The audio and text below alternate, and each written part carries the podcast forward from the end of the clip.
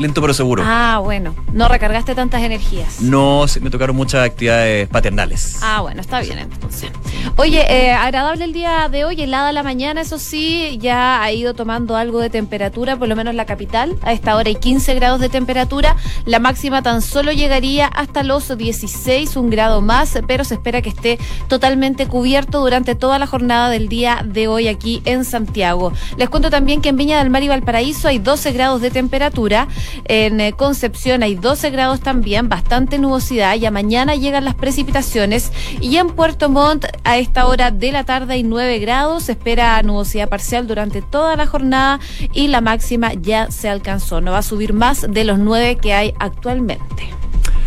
Vamos a la unidad operativa de control de tránsito de. Eh, las calles de Santiago, algunos semáforos apagados, por ejemplo, en la Florida con Walker Martínez, también en Miraflores con Américo Vespucio Norte, Miraflores con Américo Vespucio Sur, semáforo apagado Luis Mate Larraín con Coquimbo, la comuna de Puente Alto, también en General Velázquez con Vargas Fontecilla. Ojo, un choque en la ruta 5 al sur, a la altura de Cardenal Caro, ocupando la pista izquierda y todo más o menos en orden. Había una, hace cuatro horas eso sí, ¿eh? Ocupación de pista derecha en Apoquindo al Oriente, altura de la Castellanata, por bus del transporte público en Pana.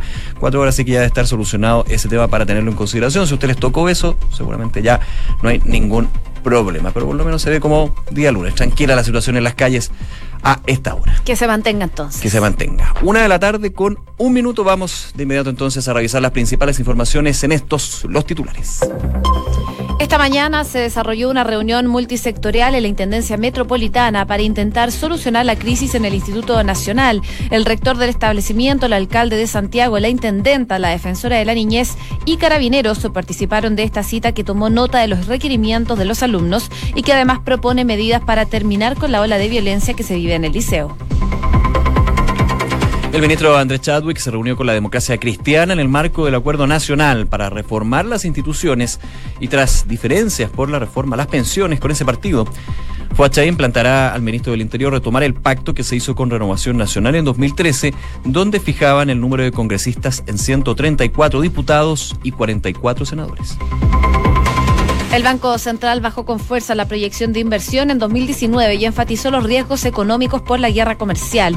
El segundo informe de política monetaria del año dice que subió la estimación de inflación a 2,8% para el 2019 y bajó la previsión del precio promedio del cobre. José Antonio K. se inscribió hoy al Partido Republicano ante el Servicio Electoral. Durante el proceso de inscripción, el ex legislador estuvo acompañado por el diputado Ignacio Urrutia, quien renunció a la UDI y fichará por esta nueva colectividad. Hoy la Corte de Apelaciones de Temuco ratificó las medidas cautelares para tres de los cuatro imputados de carabineros de la Araucanía acusados de la muerte del comunero mapuche Camilo Catrillanca. En definitiva, el tribunal optó por mantener el arresto domiciliario total a Raúl Ávila, mientras que Braudio Valenzuela y Patricio Sepúlveda siguen con arresto domiciliario parcial. La Superintendencia del Medio Ambiente formuló cargos contra la empresa Metro por las vibraciones de la línea 6. La medida se adoptó luego de fiscalizar hogares de afectados por la operación de esta línea que une Providencia con Pedro Aguirre Cerda. Noticias del Mundo, Donald Trump aseguró que tiene programada una reunión con Xi Jinping en el G20 que se va a realizar en Osaka. El mandatario estadounidense señaló también que estaría mm, sorprendido si su par chino no fuera a Japón y agregó que podría aumentar los aranceles en el marco de la guerra comercial si la cumbre no se realiza. La defensa de Luis Ignacio Lula da Silva pidió su liberación tras una investigación periodística que reveló una presunta motivación política de los fiscales a cargo del caso Lavallato. A través de una declaración pública, el equipo que defiende al exmandatario aseguró que durante el periodo en que Lula fue investigado por el Ministerio Público, su familia estuvo sujeta a diversas arbitrariedades y fue víctima de groseras ilegalidades. Irán aceleró su ritmo de producción de uranio enriquecido en medio de la tensión con Estados Unidos. El director del Organismo Internacional para la Energía Atómica aseguró que el país persa podría superar el límite de 300 kilos permitidos por el acuerdo nuclear firmado en el año 2015. El presidente de Colombia, Iván Duque, afirmó este lunes en Buenos Aires que su país aspira a ser uno de los grandes jugadores en el proceso de recuperación de Venezuela. El mandatario colombiano indicó que con Venezuela tienen una relación fraterna, pero que la estable relación comercial de Bogotá y Caracas se vino abajo por los estragos de la dictadura chavista. Y en el deporte, La Roja comenzó los entrenamientos en Brasil a una semana del debut de la Copa América ante Japón. El entrenador de la selección, Reinaldo Rueda, de esta forma afina los detalles para la participación de Chile en el grupo C, donde además de los nipones vamos a enfrentar a Ecuador y a Uruguay.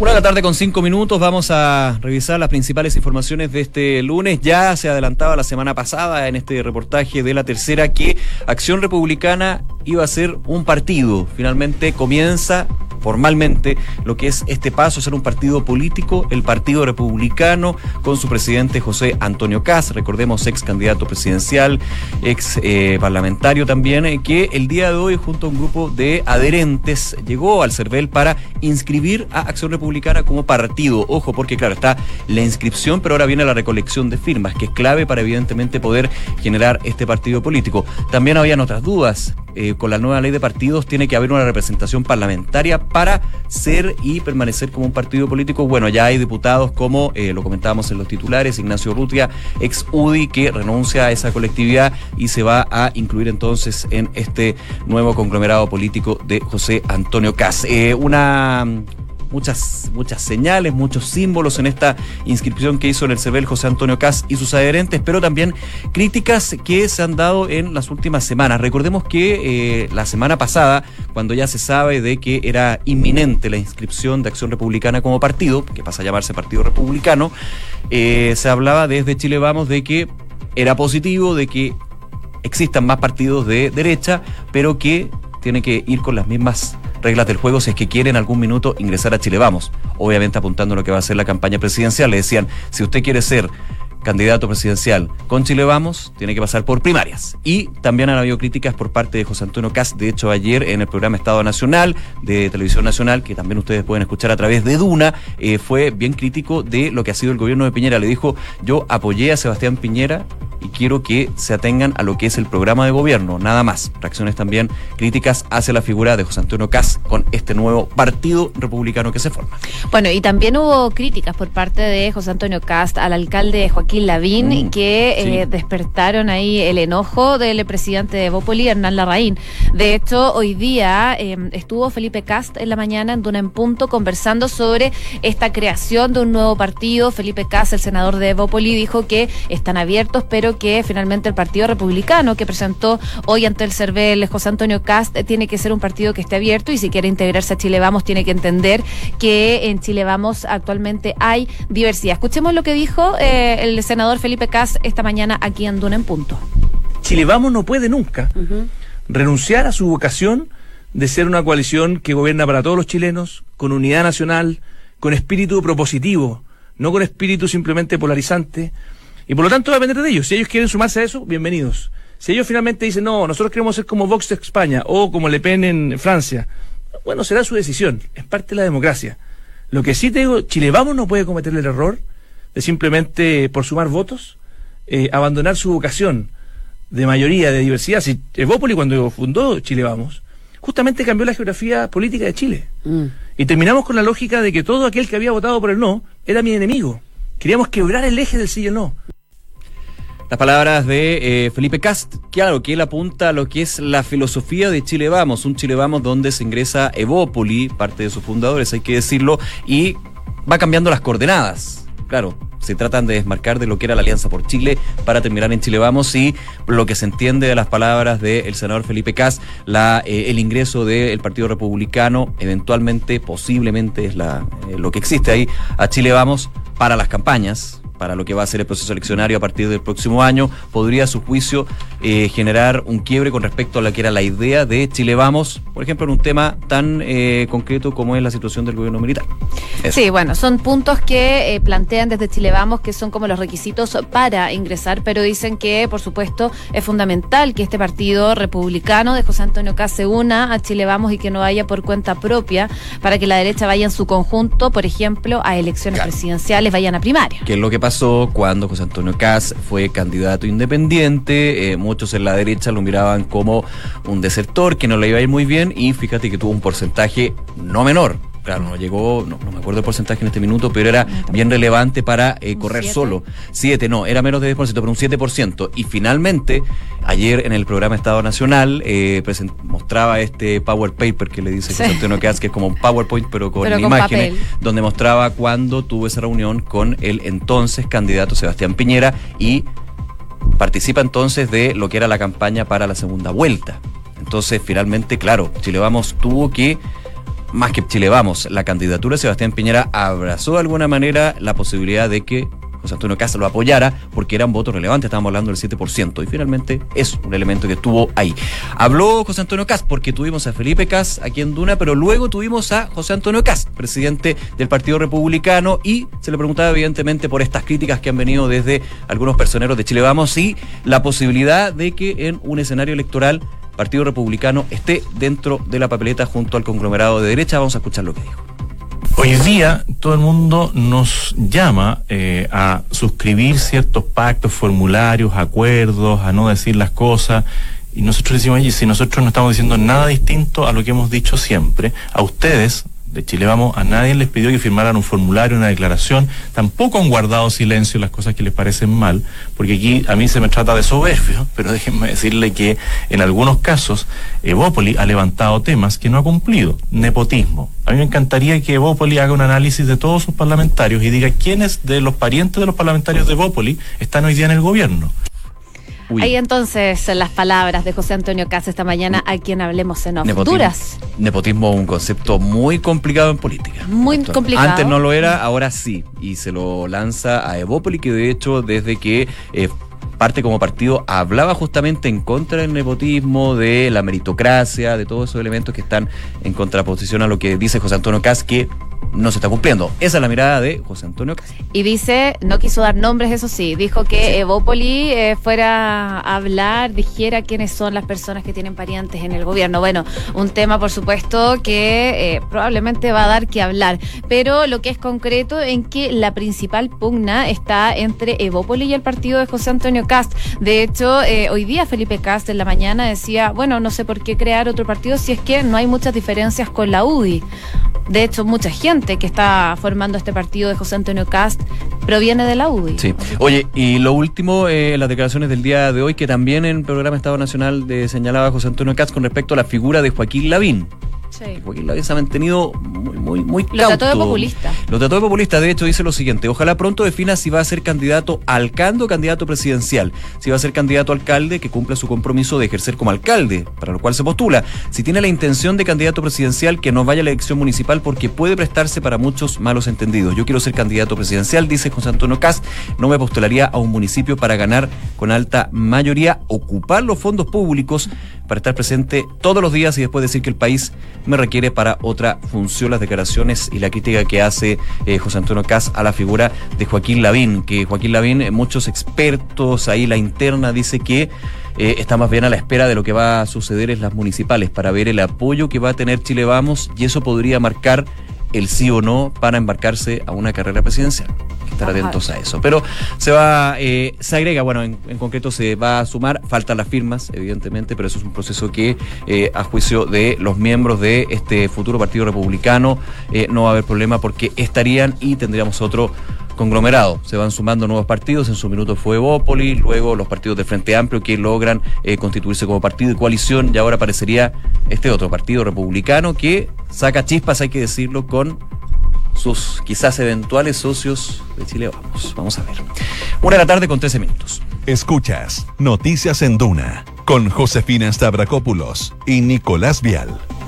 A ver, hoy día es un día clave en el Instituto Nacional. Son varias semanas eh, que ya se encuentran movilizados los estudiantes. El viernes se votó la posibilidad de tomarse el establecimiento, una opción que se aprobó con el 50%, 50,1% de los votos. Hoy día tuvieron una jornada normal, pero se espera que hoy día mismo se eh, haga esta toma del establecimiento. Durante la mañana, en las dependencias de la Intendencia Metropolitana se realizó una reunión entonces para buscar unas salidas a esta crisis que se vive al interior del Instituto Nacional, establecimiento que ya fue tomado por los alumnos. De la cita participaron varias personas, eh, estuvo el alcalde de Santiago, Felipe Alessandri, la intendenta de la región metropolitana, Carla Rubilar, también estudiantes eh, que están siendo parte entonces de este petitorio que le están haciendo a la municipalidad, que es el sostenedor de este liceo. Algunas de las peticiones que hacen, bueno, desde mejorar las condiciones del establecimiento hasta, por ejemplo, menú vegano en, eh, en el establecimiento, en este liceo, en el Instituto Nacional. Bueno, es parte entonces del petitorio que hicieron, se lo respondieron desde la municipalidad, pero con mesas de trabajo, mesas de trabajo con fechas establecidas, pero que no dejaron satisfechos a los estudiantes y por lo mismo entonces concretaron el día de hoy la toma del Instituto Nacional. ¿Qué es lo que viene ahora? Bueno, no se sabe, no se sabe cómo van a reaccionar las autoridades, pero eh, el alcalde de Santiago, Felipe Alessandri, ya dijo que el desalojo es una posibilidad. Eh, hoy en la mañana habló el presidente del Centro de Alumnos del Instituto Nacional, Rodrigo Pérez. Eh, algunas de las declaraciones que dijo lo siguiente: hay tres ejes, tres ejes perdón, que sostienen la movilización. Uno, la transformación del modelo educativo, o sea, se va a un tema bastante más general por lo que ha sido la discusión, por ejemplo, de las mallas curriculares. También eh, el tema de salud mental, hacerse cargo de salud mental, el nuevo proceso de financiamiento y la criminalización que ha habido hacia el movimiento estudiantil. Es bien amplio el, el set de, de peticiones que tiene. De hecho, eh, son hay obviamente directamente para el Instituto Nacional, pero abarca un aspecto bastante más general en términos de la educación. Eh, dijo también, nosotros queremos sentarnos a dialogar, pero sentarnos a hablar de educación. Yo le pido a las autoridades correspondientes que tengamos altura de miras y tengamos la capacidad de responder los problemas que hoy aquejan a nuestra comunidad educativa, también señalando lo siguiente, dijo, el Ministerio de Educación lamentablemente tiene un rol que le corresponde al Ministerio del Interior, lanzando críticas de alguna manera eh, a juicio de eh, lo que son los alumnos del Instituto Nacional, que el Ministerio de Educación está más apuntado a el tema seguridad que el tema educativo. Así lo leo yo, por lo menos, en lo que es esta eh, declaración que hizo el presidente del Centro de Alumnos del Instituto Nacional. Hay un punto también, porque los estudiantes piden mejoras en las condiciones del establecimiento que es fundamental, por supuesto, para ir a estudiar. Pero eh, los recursos que necesitan son muy altos para poder hacer las mejoras, considerando también que ahora el establecimiento va a tener que ser mixto. Entonces se necesita más dinero. fue toda una recordemos la polémica que fue esto de las votaciones para ser mixto. Así es. Que se revirtió. Se revirtió, claro, pero bueno, son varios, eh, la plata, es mucha plata la que se tiene que invertir entonces en el Instituto Nacional y que el alcalde está poniendo alerta en este punto también. Habló el alcalde Felipe Alessandri después de esta reunión que les contaba que tuvo la mañana eh, la intendenta, el alcalde, carabineros y los estudiantes. Eh, él dijo que el municipio debe responder ante la toma solicitando el desalojo y nosotros vamos eh, frente a esto a esperar que el centro de alumnos lleve el mensaje, ver qué resuelven, porque los estudiantes van a tener que analizar lo que salió de esta mesa de trabajo con las autoridades y ahí entonces desde la alcaldía y las autoridades van a ver cómo actuar frente a la postura que tomen finalmente los estudiantes. Vamos a ver, vamos a ver cómo se va desarrollando eso. Ojalá sin hechos de violencia que desgraciadamente se han estado dando eh, reiteradas veces durante las últimas semanas en los alrededores del Instituto Nacional y eso de todas maneras preocupa bastante. Una de la tarde con 18 minutos. Noticias en Duna con Josefina Stavrakopoulos y Nicolás Vial. A ver, noticias económicas. El viernes ya nos sorprendíamos con eh, alrededor de las seis y media, siete de la tarde, este comunicado del Banco Central donde se redujo, se recortó la tasa de política monetaria, la tasa de interés en 50 puntos base. Siempre se hacían 25 puntos base si se recortaba. Esta vez fue en medio punto y lo llevó a el 2,5, 2,5%. Ya era sorpresivo también la mirada y proyección donde el Banco Central moderó el crecimiento para este año. Y todo hacía esperar que el informe política monetaria iba a tener varias novedades. Hay varias, por supuesto, pero vamos quizás con la más relevante a mi juicio, porque uno siempre se queda con el dato de la proyección de crecimiento para este año, que de hecho recorta en 25 puntos base con respecto al 3 y 4% de rango que tenía en el IPOM de marzo. Pero quizás lo más llamativo y más preocupante, hay que decirlo, es el fuerte recorte que hizo en la proyección de inversión para este año, porque si para 2019 el Banco Central, en su último IPOM, informe política monetaria, estimaba que la inversión, la formación bruta de capital fijo iba a llegar a un 6,2%, la recorta a 4,5%, 4,5%. Varias explicaciones. Yo imagino que ahí podría estar lo que fue el impulso de más de 6% del año pasado en inversión, pero que mucho se explicaba por la renovación de maquinarias, no por inversión nueva, digamos, como nuevos proyectos de inversión. Una economía donde hemos visto desde el gran empresariado, se ha dicho que todavía no se reactivan todos los proyectos que están en carpeta porque hay varias dudas con respecto al curso económico en términos de los datos, a la guerra comercial China y Estados Unidos que le pega fuerte a la proyección de crecimiento, pero por sobre todo a la situación interna, qué pasa con las reformas tributarias, eh, modernización laboral, que a juicio de la SOFOFA, la CPC, han sido unas trabas justamente para el normal curso económico. Está la inversión, está una inflación que se mantiene contenida, pero que también preocupa un poquito, y eh, lo que sucedió, por último, en la situación de el PIB potencial. ¿Cuánto puede crecer en el mediano plazo Chile, que de hecho aumentó en la mirada del Banco Central? ¿Y a qué se debió? A la inmigración.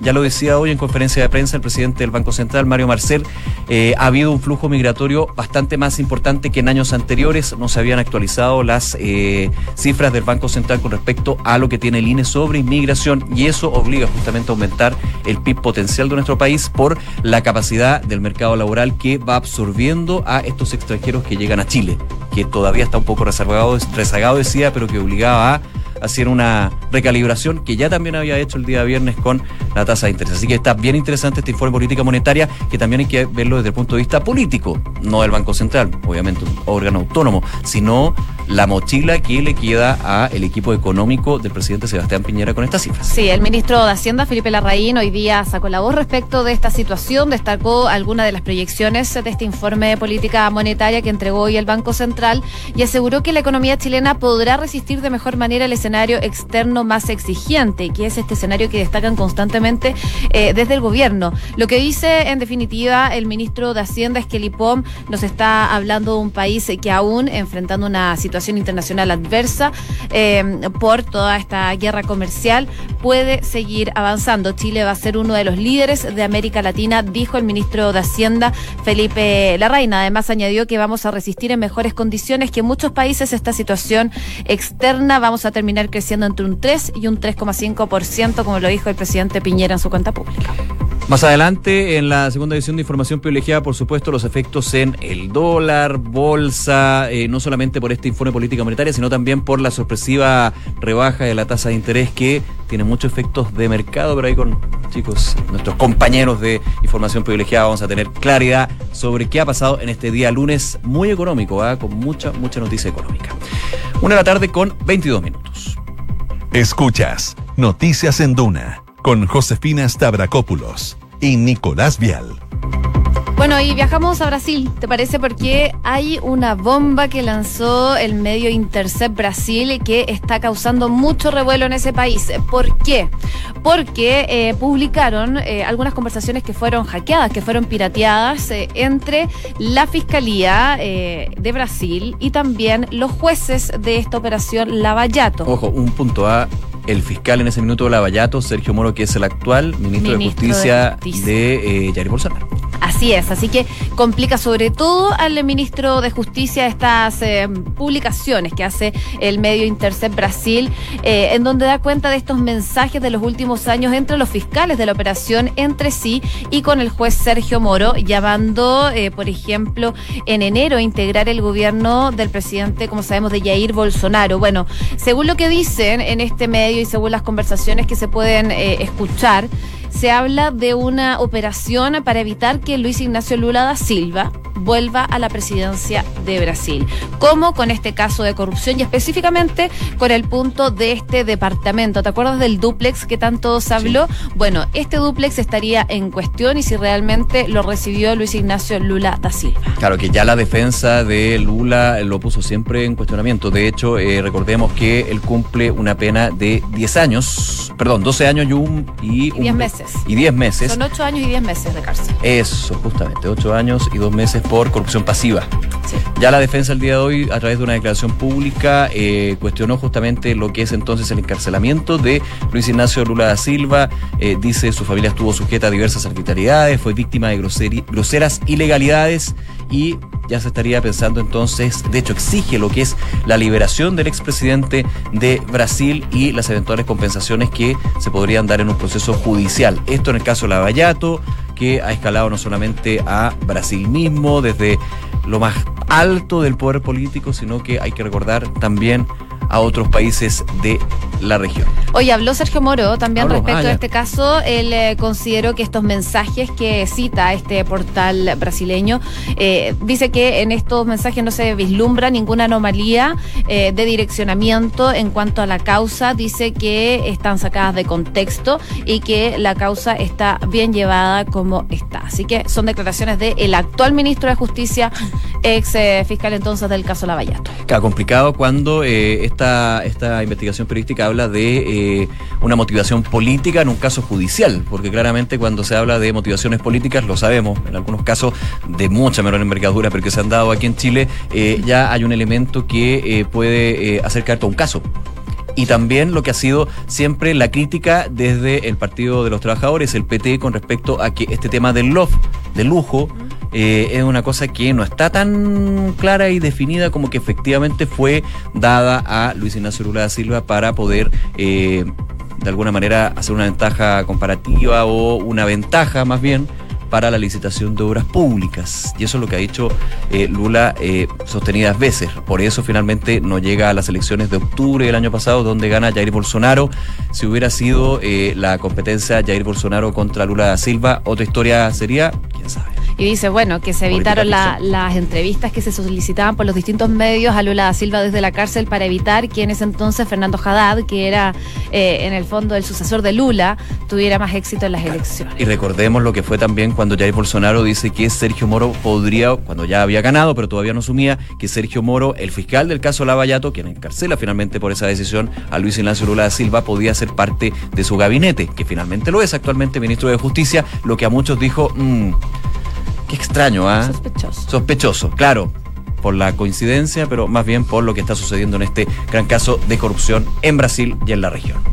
Una de la tarde con 26 minutos, vamos a revisar las principales informaciones en este resumen de los titulares.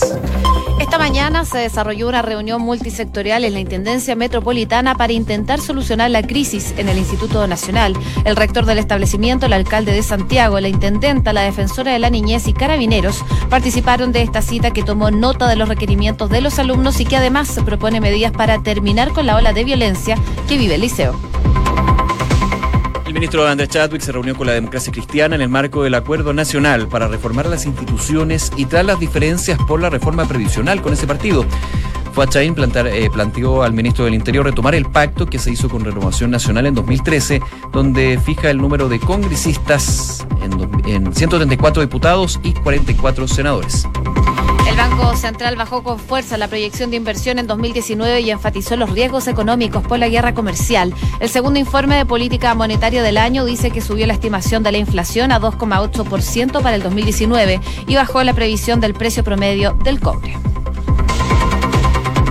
José Antonio Cast inscribió hoy al Partido Republicano ante el Servicio Electoral. Durante el proceso de inscripción, el ex legislador estuvo acompañado por el diputado Ignacio Urrutia, renunció a la UDI y fichará por la nueva colectividad, además del ex parlamentario José Manuel Rojo Edwards y otros. Donald Trump aseguró que tiene programada una reunión con Xi Jinping en el G20 que se va a realizar en Osaka. El mandatario estadounidense señaló también que estaría sorprendido si su par chino no fuera a Japón y agregó que podría aumentar los aranceles en el marco de la guerra comercial si la cumbre no se da lugar. La defensa de Lula da Silva pidió su liberación tras una investigación periodística del medio de Intercept que reveló una presunta motivación política de los fiscales a cargo del caso Lavallato. A través de una declaración pública, el equipo que defiende al exmandatario aseguró que durante el periodo en que Lula fue investigado por el Ministerio Público, su familia estuvo sujeta a diversas arbitrariedades y fue víctima de groseras ilegalidades.